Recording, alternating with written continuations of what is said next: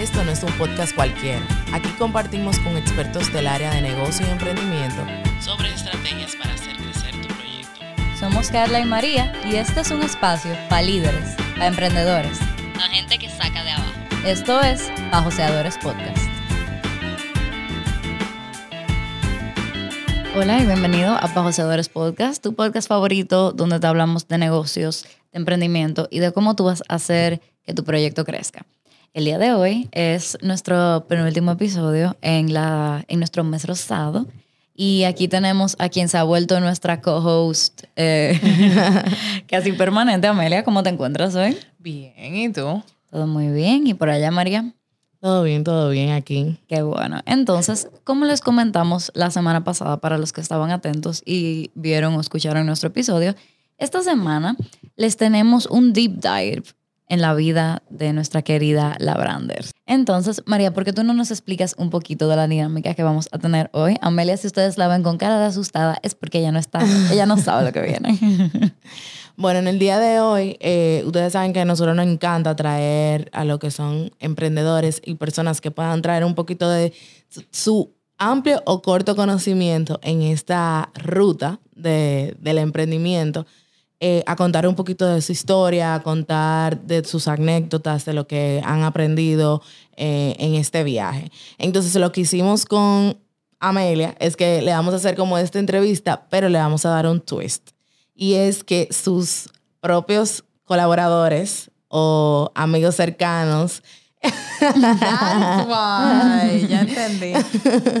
les van a hacer la pregunta a ella. Exactamente. Porque ¿quién mejor de entrevistar a alguien que la, gente que te conoce, que la gente Qué que te cool. conoce? Sí, entonces esta es nuestra entrevista al emprendedor with a twist. Exactamente. Entonces, Amelia, Nosotros Eh, también tenemos nuestras preguntas, sí, obviamente. súper. Pero le vamos a meter su cosita. exactamente. bueno, eh, para empezar, vamos a pedirte que te pongas los audífonos. En nuestro, ahora en nuestro querido arroba Muteo Studio tenemos una grabadora súper genial que podemos traer a la gente de manera virtual.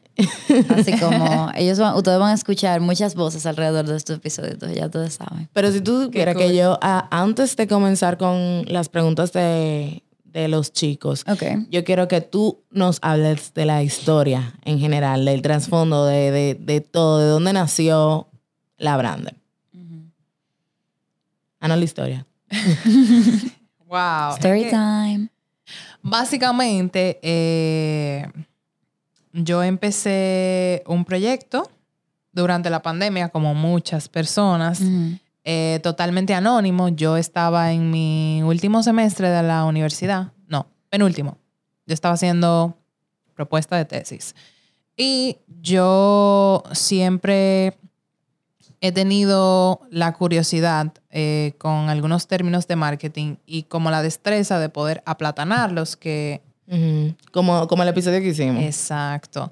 Eh, y eh, cada vez que yo me sentaba a tener una conversación con mis papás o con mis hermanos, hasta con mis mismos amigos, y yo mencionaba un término de marketing, era como que, Una pregunta. ¿qué, Yo- qué es? Yo tengo una pregunta eh, antes de, de las otras preguntas, pero es, por ejemplo, para ti, el marketing siempre fue como aceptado en tu casa. O sea, en el sentido de Ay, que... muchacha. Porque, por ejemplo, a mí, a mí me llegaron a decir que el mercadeo eso no es una carrera. Ay, que no, tú naces con todo. eso, que tú no estudias A mí, mercadeo. a mí lo que me dijeron es que, o sea, como que estaban genuinas, o sea, ellos dijeron, no, tú haces lo que tú quieras. Ahora, porque yo había ido, lo primero que yo había dicho en mi casa es que yo quería es ser bióloga marina y estudiar con todos los pececitos. Entonces, eh, cuando ellos llegaron a una carrera que tenía más nombre, ellos dijeron que por lo menos se lo dan en Santiago, ellos dijeron como, ok, pero ¿qué es eso? O sea, ellos estaban genuinamente confundidos. Ellos dijeron, ok, pero ¿qué tú vas a hacer con eso? ¿Cómo yo, fue eso en tu caso? En mi casa. Eh, bueno, en mi casa siempre me incentivaron, o sea, no me dijeron tú tienes que estudiar esto, pero en mi casa siempre me decían, ah, mira, las carreras de verdad, entre comillas, son medicina, Ay, derecho, mi mamá es abogada, eh, medicina y derecho, exacto, esas. Eh, y siempre me incentivaron como que, ah, mira esta carrera que tuve estudiar. Siempre me preguntaban, pero yo nunca sabía. Eh, yo en un momento pensé que quería estudiar medicina.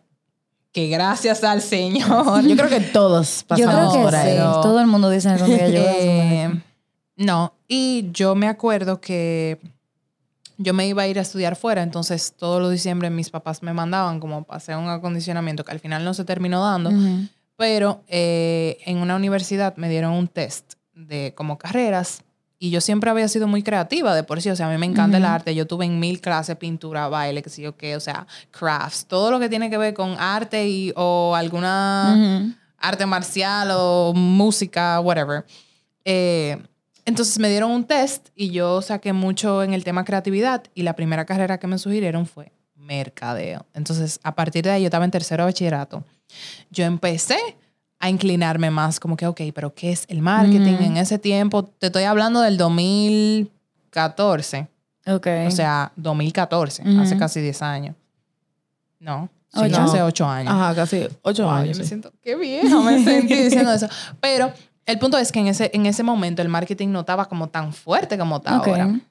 Y yo me acuerdo que yo llegué a mi casa y yo, ay, papi, qué sé yo qué, me llevaron a esta universidad, me dieron un campus tour y me dijeron que yo puedo ser mercadóloga. Mercadóloga. y mi papá dije, ¿y qué tú puedes trabajar siendo mercadóloga? Y yo, mira, ¿qué hay de todo? O sea, me dieron una lista de todos los trabajos que tú podías.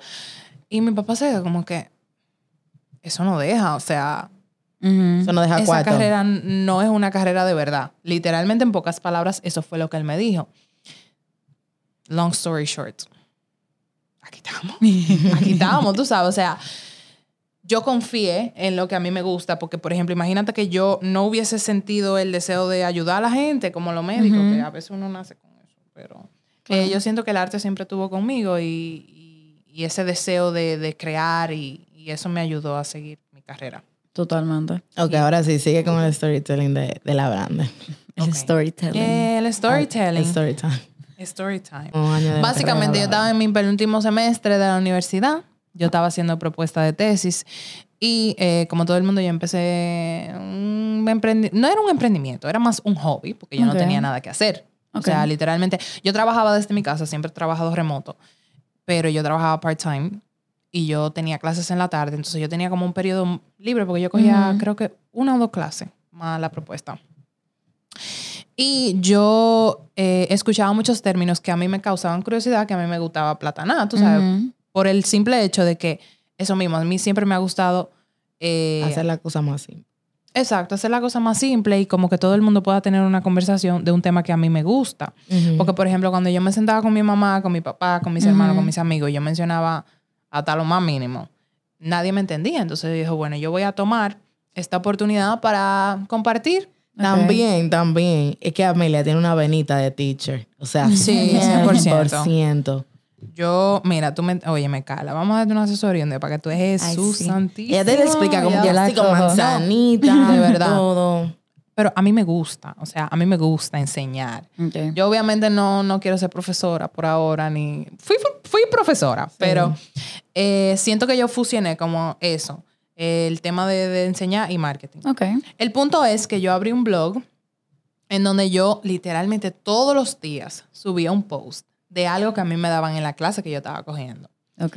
Y, por ejemplo, yo aprendía un término nuevo o un tipo de estrategia nueva y yo lo ponía aplatanado, que era como yo lo entendía y como yo daba los ejemplos en la clase. Ujú. Y poco a poco el tema del blog anónimo fue creciendo y creciendo y la gente me escribía y me daba follow y todo el mundo como que, ¿y qué es esto? ¿Y quién es esto? ¿Y qué Sí, no esa, qué?". esa cuenta cogió, se fue lejos. Sí. Y eh, de un momento a otro, o sea, yo tenía una comunidad, yo me estresaba si yo no subía un post con el término, con el tip, porque yo también me enfoqué en como que dar muchos tips básicos de Instagram, porque aunque tú no lo creas, hay gente que no sabe ni siquiera poner el color de la historia atrás en Sí, un repost. eso es. Que Eso es algo tan sencillo. Y siempre hay como un 101, siempre había como un 101 que yo podía resaltar. De la misma cosa que mi papá me preguntaba, venga, que yo me lo di suma esto, eso no se le da suma. Antes no se le daba suma a Instagram, ¿eh? Ah, verdad, sí. Pero yo empecé como a tomar todas esas cositas y hacerlas más sencillas de lo que son para que la gente entendiera. Y de un momento a otro me empezaron a llegar DM como que, ah, yo necesito ayuda con esto, yo necesito ayuda con lo otro. Y yo dije, bueno, yo voy a monetizar esta Claro. comunidad. Ahora, ¿por qué anónimo al principio? Porque yo soy muy vergonzosa. Pero muy Ok. vergonzosa. A mí me da vergüenza. María te puede explicar. sea, a mí me Ella, ella tiene cara de que eso no va a dar. Claro que no. Todo. María, yo he mejorado mucho. Tú lo sabes. Tú has mejorado, porque también eh, yo siento que el, el first step, pero ya de que, después de que tú hiciste el primer paso, tú eres talala, talala, Ah, no, talala, claro, talala, talala. eso sí. Pero a mí, qué sé yo, me daba como vergüenza. Ok, ¿sabes? válido. Pero al final, eh, es algo que yo me disfrutaba. Ujú. Tú sabes, entonces yo dije, ¿por qué no? Si esto es lo que a mí me gusta y, y yo entiendo que yo lo hago bien, tú sabes. Y obviamente hasta ahora mira dónde estamos. O sea, Claro. ha, dado, ha dado frutos. Entonces, eso. Ok. Entonces decidiste convertirlo en una agencia. Exacto. Entonces, yo no decidí convertirlo en una agencia porque yo siento que eso es como plot, tú Ujú. sabes. Pero yo siempre me vi trabajando en una agencia. Ok. O sea, yo trabajando de que sin deseo de ser top of head of Ujú. whatever, nada. Yo siempre dije, ok, yo quiero trabajar en la parte creativa, yo me veo en esto y en esto y en esto. Y a partir de esa visión, yo dije, ok, ¿qué yo puedo hacer para yo convertir esa visión en algo que yo pueda hacer como aquí con este proyecto que yo tengo? Claro. Entonces yo dije, bueno, en la agencia donde yo me veía trabajando, yo me veía trabajando algo súper diferente, ¿por qué no llevarlo aquí? Entonces yo empecé como a explorar y yo dije, ok, ¿qué tienen todas las agencias de aquí de la ciudad? ¿Qué hacen? Eh, ¿Cómo se mercadean? ¿Cuál es el foco de su servicio? Entonces yo dije, ok, bueno, yo encontré esta oportunidad de eh, construir un servicio que son las as- asesorías, porque la gente, como veía que yo educaba, me preguntaba y yo dije, bueno, pues vamos a enfocarnos en branding, que en el momento era lo que yo estaba explorando. Y asesorías. Lo dominó y lo dominé y la asesoría. Y así. Sí, yo creo que también es porque habían asesorías, pero era como tan old fashioned. Incluso, o sea, antes de la la pandemia. gente le tenía miedo a las no, asesorías. exacto. antes. No estaban tan como.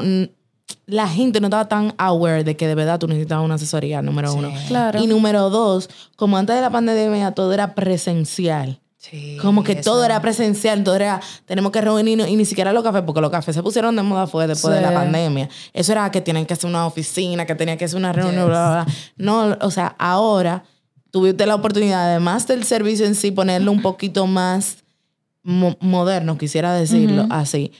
Tú aprovechaste la misma sensación de que ahora se descubrió de que se pueden hacer reuniones por, por la computadora y tú no te tienes que estar moviendo de un sitio para otro en el cliente, ni tú tienes que estar perdiendo tanto tiempo en esa parte. Y que también que la gente no, o sea, las mismas personas que estaban dando la asesoría, eh, muchas seguro se preguntaban como que hay, y, y la gente de verdad como que quiere saber. O sea, tú te diste cuenta porque como al tú haces tu blog y eso y la gente te preguntaba, tú decías, ah, pues la gente de verdad quiere saber como la más mínima cosa, como que como... Sí, y yo te voy a decir una cosa, o sea, para mí las asesorías, o sea, saliéndonos un poco ya del tema de la historia, son tú pedirle otro punto de vista a una persona que no Claro. conoce tu negocio, que te va a dar una óptica que te puede ayudar a mejorar, porque tú cuando estás muy dentro de un proyecto, tú no, o sea, cuando tú estás dentro del frasco, tú no ves la etiqueta. ¿sabes? Entonces, si tú te sales del frasco, Ay, me gusta esa Óyeme. frase. Wow, tú te das cuenta que la etiqueta tiene hasta un registro sanitario. Ajá. Tú sabes que quizás cuando un- uno le pasa por ahí frente rápido, no lo ve. Ujú, ujú. Ah, déjame, déjame ver cómo está la etiqueta para afuera, uh, roja, azul, que sí. Y- que- ¿Entiendes? Entonces, Oye, así yo es- lo veo. eso no es, eso para mí como tan crucial, porque por ejemplo, hay asesores financieros, lo- los mismos auditores, hay asesores legales, o sea, eso sí, es algo de todos. Hay asesores para todo que se han usado como si fuera la Biblia en todas las empresas desde hace siglos, desde hace muchísimo tiempo. Lo que ahora se está...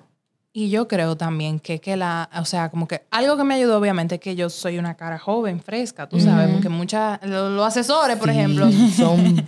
Viejitos. Ay, pero no, yo no quiero ser como... no vamos a ser cruel. No, ¿cómo es que se llama de que cuando tú discriminas a alguien por la... Ageism. Ajá. Yo no sé cómo se dice en Eh, español. Tú sabes que en inglés hay una palabra para todos Wow. los tipos de Como adeísmo, adeísmo que se llama, algo Adeísmo. así. En, en español como algo así. Ah. Oh, wow. Aprendiendo de todo, ¿eh? Sí, pero definitivamente la pandemia y el, el hecho de... Y como fue evolucionando todo, fue como Ujú. súper cool. Totalmente. Eh, bueno, yo siempre digo que tuve suerte también. porque- No, suerte no. Bueno. Suerte no. Las oportunidades son calvas y hay Sí, que agarrarla por los Fue una pelos. oportunidad, pero también, bueno, sí. Yo he trabajado mucho para estar donde yo estoy, Claro. hay que destacarlo, tú sabes. Aunque quizá la gente que no me conoce no lo ve, pero el que vive conmigo, el que es amigo mío, o sea, ¿tú entiendes? Ujú. Sabe que yo soy una persona que se ha fajado por estar donde está y por tener el equipo que tiene, y tú sabes, los Claro, que tenemos, o sea, que no ha sido de casi, por suerte ya se encontró fulanito, sino yo digo como que fue suerte que yo en un momento de desesperación quizá por el tema de la pandemia, que no encontraba qué hacer con mi vida, yo dije, ok, tengo la oportunidad de hacer esto. Ay, no sé. No, claro. Yo siempre he dicho, yo siempre he dicho que la suerte cuando se une la oportunidad y tu preparación. Exacto. Porque si tú no estás preparado, aunque tú tengas esa oportunidad, aunque tú, aunque te, te van a llegar miles de cosas, si tú no estás preparado para Para recibirla. 100%. no hay forma. Sí, 100%. Bueno, ya vamos a comenzar con... Con la chulería de hoy. Tengo miedo. Vamos al mambo. Entonces, estas eh, preguntas, como te mencionamos, fueron tus amigos cercanos, clientes, eh, suplidores, colaboradores, etcétera, etcétera. Mucha gente que nosotros consideramos que son relevantes en, en tu vida. Wow. Ah. Qué investigación, ¿eh? Este episodio es traído a ustedes gracias a Labrander. Para conocer más sobre sus servicios de creación de contenido y campañas publicitarias, visiten arroba labrander en Instagram o labrander.com. Ok, vamos a comenzar con la primera. Hola, Ame. Esta es mi pregunta. ¿Qué es lo que más te gusta de lo que has logrado? ¿Y qué es lo que día a día te motiva para seguir haciendo lo que estás haciendo? Ah, yo lo puse en 1.5. Sí. No importa. Pero bueno. A mí me gustan los boys, ¿no? En 1.5. ¿Qué es lo que más me gusta de lo que yo he logrado? ¿Y qué te motiva? Definitivamente de lo que yo he logrado, lo que a mí más me gusta es la estructura que yo llevo. Ok. O sea, yo estoy 100% proud de cómo yo he hecho las cosas eh, y cómo yo tengo el sistema dentro de la agencia, que eso la gente no lo ve, pero al final el que entra con nosotros y el que está interesado dice, wow, ustedes son un equipo muy chulo. Y cuando entra, gente que tiene toda la experiencia del mundo o ha tenido un trabajo similar, dice. Esto no what? Esto no es como cualquier Esto no es a lo que yo estoy acostumbrado. Entonces yo, eso para mí es un orgullo y eso es lo que me ha ayudado a tirar para adelante. Y la otra era Lo que te motiva. lo que me motiva. Honestamente, a mí lo que me motiva es ver el resultado final. Suena cliché, pero a mí me gusta ver la idea hecha realidad, porque yo tengo muchas ideas. Entonces, es como que se sale de mi cabeza y yo lo veo ahí y yo me emociono. O sea, es Ujú. como 100%. una satisfacción. Es O como sea, yo que- hice eso. Ajá. Sí, sí. Me Qué encanta. chulo. Ok, seguimos con la próxima. Bueno, ¿Tú reconociste esa voz? ¿Y Vanessa? Ah, exacto. Que no la reconozca para que tenga un problema. Mi pregunta para Amelia sería, em, ¿qué la llevó a ella a emprender y cuál ha sido la parte más difícil de haberlo hecho? Ok. La parte más difícil. Eh, ¿Qué me llevó a emprender? Como yo dije ahorita, o sea, yo no, no tenía ni siquiera el plan de, de- de tener un emprendimiento ni de tener una agencia, mucho menos. O sea, eso era lo que yo más lejos veía. Pero yo creo que lo que me llevó a emprender fue la necesidad que yo vi en el mercado, tú sabes. Y como que ese, ese bache que había de algo diferente, que no estoy, no estoy diciendo que yo soy lo más diferente del mundo, eh, ojo, pero es simplemente como que break the mold. Claro. Eso fue lo que me llevó a emprender. Y obviamente la necesidad de todos los clientes que se fueron acercando, que yo vi, ok, esto se puede Sí, sí. sí. convertir en algo grande, déjame yo entonces formalizarme y arreglar todos mis papeles y, y hacer, darle una estructura, porque yo siento que mucha gente cuando ve que algo le está yendo bien, se queda como Eh, rezagado. emprender, emprender, emprender. Yo, estoy, yo tengo un emprendimiento, pero da el otro paso, o sea, como Sí. que... Algo que a mí me Tírate. gusta, algo que yo aprendí mucho de ti también es que siempre hay oportunidad de, de mejora. Sí, siempre, sí, siempre, siempre. Aunque tú creas que, que, bueno, yo no sé, eso, es un arma de doble filo. es un arma de doble filo, pero siempre hay oportunidad de mejora. Siempre hay algo como para tú hacerlo mejor o hacerlo más rápido, o hacerlo más organizado. Como que tú no te quedas como, ah, ok, ya estoy cómoda aquí y ya no. Sino como que cuál es el siguiente paso, qué es lo que se va a hacer próximo. Yo soy así. así 100%. O sea, Totalmente. yo siempre estoy buscando la manera de hacer todo mejor. Y para mí lo más difícil de emprender, que también fue parte de la nota de voz, definitivamente ha sido toda la parte administrativa del negocio, que yo siento, que yo no estudié administración, pero yo siento que deberían de dar una preparación un poquito más, Más extensa. extensa en todas las carreras porque para mí muchas cosas fueron sorpresa. Yo me constituí desde el momento en que yo tomé la decisión de, de emprender. Que O sea sea, algo raro. Muy raro. algo- sí, la gente usualmente espera ah, dos años que le siga yendo bien, que no sé qué, que lo impuesto, que la vaina. Yo no. Yo, Momento cero. Yo creo que yo empecé como al, qué sé yo, como a los tres meses. O sea, no, a los tres meses, no sé. El punto es que yo, bueno, no, no fue así.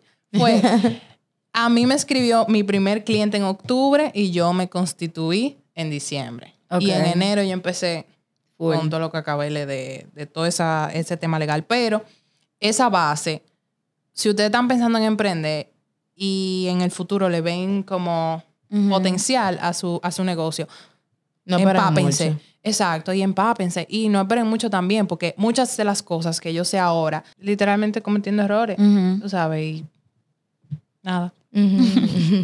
En la marcha. Como que no, no hay un momento, no hay una preparación así grande. Pero mira, eso de, de estar mejor preparado, nosotros lo dijimos incluso en el episodio de, de que debieron enseñar lo mejor en, en la universidad. Ah, sí. Literalmente, el emprendimiento, que uno, yo siento que esa palabra ya está hasta su- hasta sucia. Sí. Es verdad.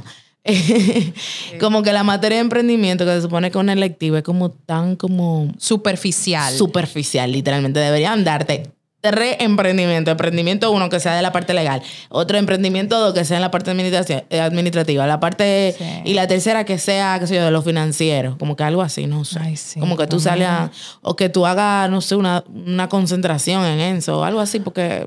No, y, y yo creo que también es el hecho de tú preparar a una persona como para que puedas reconocer cuando se está yendo por el camino que no es emprendiendo. Porque hay mucha gente que tienen un, un proyecto que tiene un potencial increíble. Sí. Y por el hecho de no saberse manejar o no saber tomar las decisiones correctas en el área Totalmente. administrativa, se, Se van a joden. pique, tú sabes. 100%. Entonces, eso debería ser parte. 100%. Vamos con la próxima. Me siento como en un programa de radio. Ay, sí que tú ahora hablando con fulano. Llamen.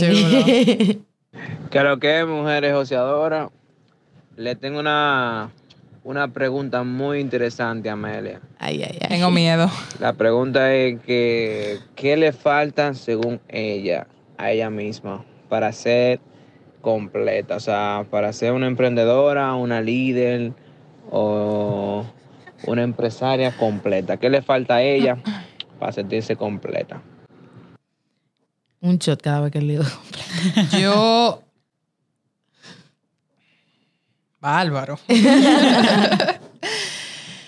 es, que, es, que, es que no sé. Está, está difícil. O sea, Es que yo, yo siento como que tú nunca vas como rich a ese punto. Que tú te sientas completa.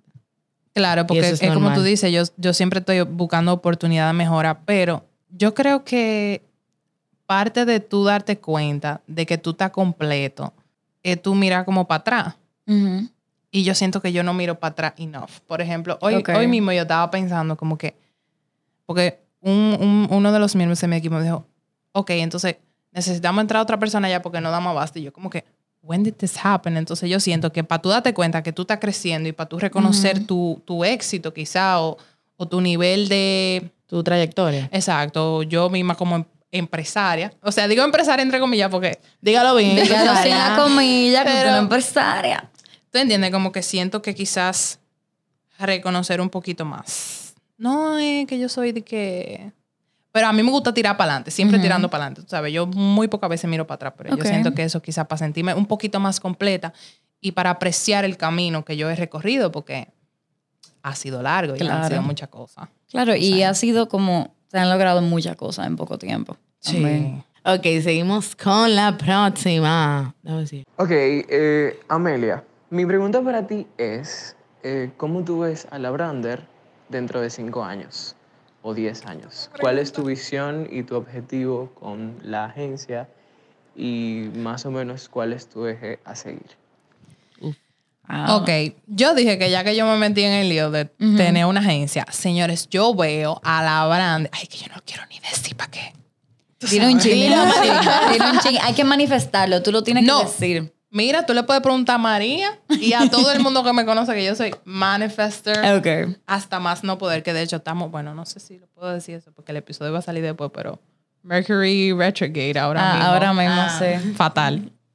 El punto es que desde que yo emprendí, yo siempre tuve como una visión de tener algo grande. Ok. O sea, yo estoy tirando para adelante y por eso mencioné que no me gusta tanto mirar para atrás porque yo siento que eso me desconcentra un poco. Pero, ¿por qué que yo no me siento de que ni en el 10% de lo que yo quiero lograr? O sea, Ok. yo en el futuro quiero tener una agencia que no sea tanto una agencia per se, pero que sea como que un lugar donde las marcas, los clientes y cualquier persona se sienta seguro detrás de su marca. Que no es de que, ah, sí que estoy trabajando con esta gente y me lo hacen bien.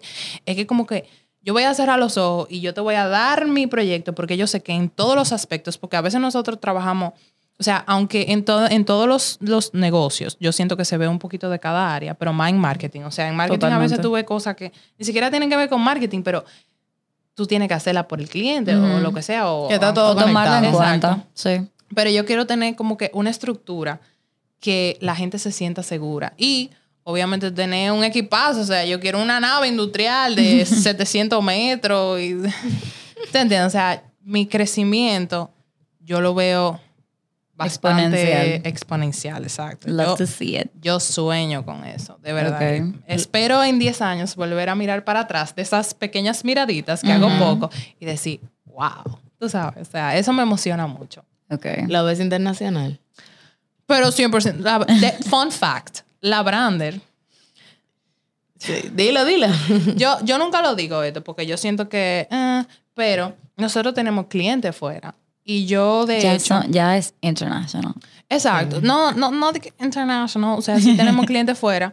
Pero una de mis visiones eh, es poder tener algo fuera del país también. Claro. O sea, tú sabes, o sea, como que yo no me quedo aquí en República Dominicana. Si yo pudiera tener, tú sabes, varias sedes, obviamente hay que trabajar mucho para eso y hay que darse bien bueno y tener una disciplina del carajo, pero eh, yo siempre lo veo como una posibilidad. Claro. O sea, 100%. y que ya se está dando De poquito a poco, ¿sabes? a Baby poco, steps, claro. pero it's there. Ok, ok, vamos con la próxima. Hola, me encantaría saber cuál fue el proceso creativo de ponerle el nombre de la Brander. ¿En qué momento llegó la idea? ¿Cómo surgió? Ok. Eh, yo tengo una amiga que me voy a reservar el nombre, pero eh, ella también, o sea, ella es muy creativa, ella trabaja la parte de, de- de diseño y que no sé qué. Y nosotras siempre juntas incursionamos mucho con, como en el tema del branding. Entonces, yo me acuerdo que en ese momento yo no diseñaba porque yo no estudié diseño, yo estudié marketing. Entonces, yo aprendí, eh, ¿cómo se dice? En la marcha. No, no, no, o sea... De manera empírica. Exacto, de manera empírica, o sea, viendo tutorial y eso. Entonces, ella se sorprendió tanto con mi crecimiento que ella me empezó a decir, la brande, la brande, la brande. Entonces, eh, al momento de poner el nombre, ella me dijo, vamos a poner la brande. Y- Ay, qué chulo. yo no Eso está muy bonito. Doña Cindy. Sí. y mira, hablando de Cindy, la próxima pregunta es de Cindy. ¡Chulo! Ok, Cindy pregunta lo siguiente. ¿Cómo haces para tener tanta organización con tantos proyectos, eh, clientes, colaboradores, empleados? eh, o sea, como que con tanta cosa going on, siendo un- una agencia remota. Yo tengo Ojo esa en eso de misma remoto. pregunta. Yo tengo esa misma pregunta porque yo me acuerdo que María y yo empezamos trabajando agencia al mismo tiempo cuando yo empecé a trabajar en la Brander. Y yo lo Las veía. dos éramos remotos. Las dos éramos remotos, pero yo veía a María y yo decía, pero es que ellos tienen como que they have their shit together. O sea, yo lo veía y yo estaba como, es que cómo, cómo lo hacen, o sea, ¿qué hicieron? Eso es lo que yo te digo, que la estructura mía, yo estoy demasiado proud de eso, porque funciona. O sea, totalmente, una organización. Pero yo de por sí siempre he sido muy organizada y a mí no me gusta postergar las cosas. Ok.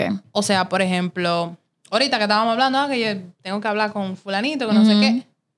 Literalmente, yo saliendo de aquí, óyeme, tú tienes un minuto para hablar. O sea, yo siento que the get, the, the get things done method es lo que a mí me ha funcionado. Y yo siento que también aprovechar la energía y la euforia del momento o, o de la emoción que te da hasta una idea, Ok. es importante aprovecharla. Para la organización ya de que a nivel de equipo y cliente, no te voy a mentir, a veces me pongo loca, a veces tengo demasiado mensaje que no puedo ni responder, Ok. pero eh, yo entiendo que cada cosa tiene su prioridad y hay muchísimas formas de organizarse, ya sea un sistema, eh, tú ponerte un horario que es muy, muy importante. Eso me ayudó bastante eh, con el tema de emprender. O sea, antes yo trabajaba 24/7, o sea, a las 10 de la noche yo estaba diseñando, ya no. ¿Tú entiendes? Ya yo digo, mi trabajo es de 8 a 6. Y así yo me puedo organizar. Yo hago Totalmente. time blocking, yo anoto todas mis cosas en Trello, yo pongo alarma, yo pongo reminders, yo uso todas las herramientas que son necesarias para yo organizar las diferentes eh, como participa de, de, de mi vida laboral. El equipo, los clientes, los mensajes, la vaina. Entonces, así.